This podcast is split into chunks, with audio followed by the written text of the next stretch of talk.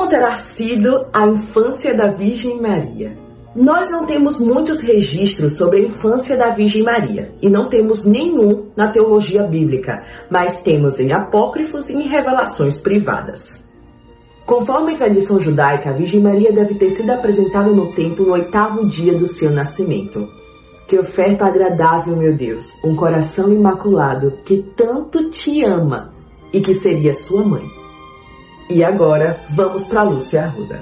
A Virgem Maria teve uma infância feliz. Seus pais eram muito piedosos e desde sempre ensinou a Virgem Maria a amar a Deus de todo o seu coração, de toda a sua alma e com todas as suas forças.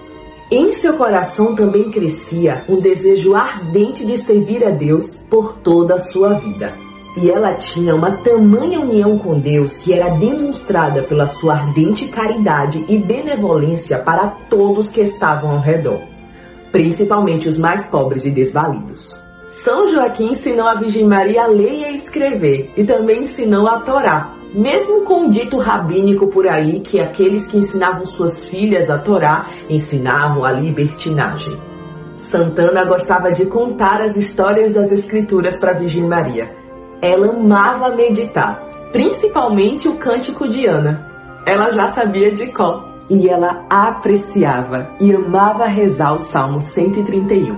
Javé, meu coração não é arrogante, nem soberbo é o meu olhar. Não ando atrás de grandezas nem de coisas que estão além de minhas forças. Pelo contrário, moderei e fiz calar meus desejos.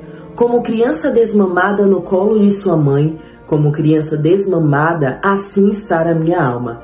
Israel, espere em Javé, desde agora e para sempre. E o seu coração esperava a vinda do Salvador. Ela tinha um temperamento contemplativo, observadora, silenciosa, orante e desde muito cedo já guardava todas as coisas em seu coração. É natural que a Virgem Mãe de Deus seja a criança mais bela que já se teve neste mundo. Bela na aparência e, sobretudo, bela em seu coração. Obrigado por escutar o especial mariano da Nath Cordeiro e da Gladys Religiosos.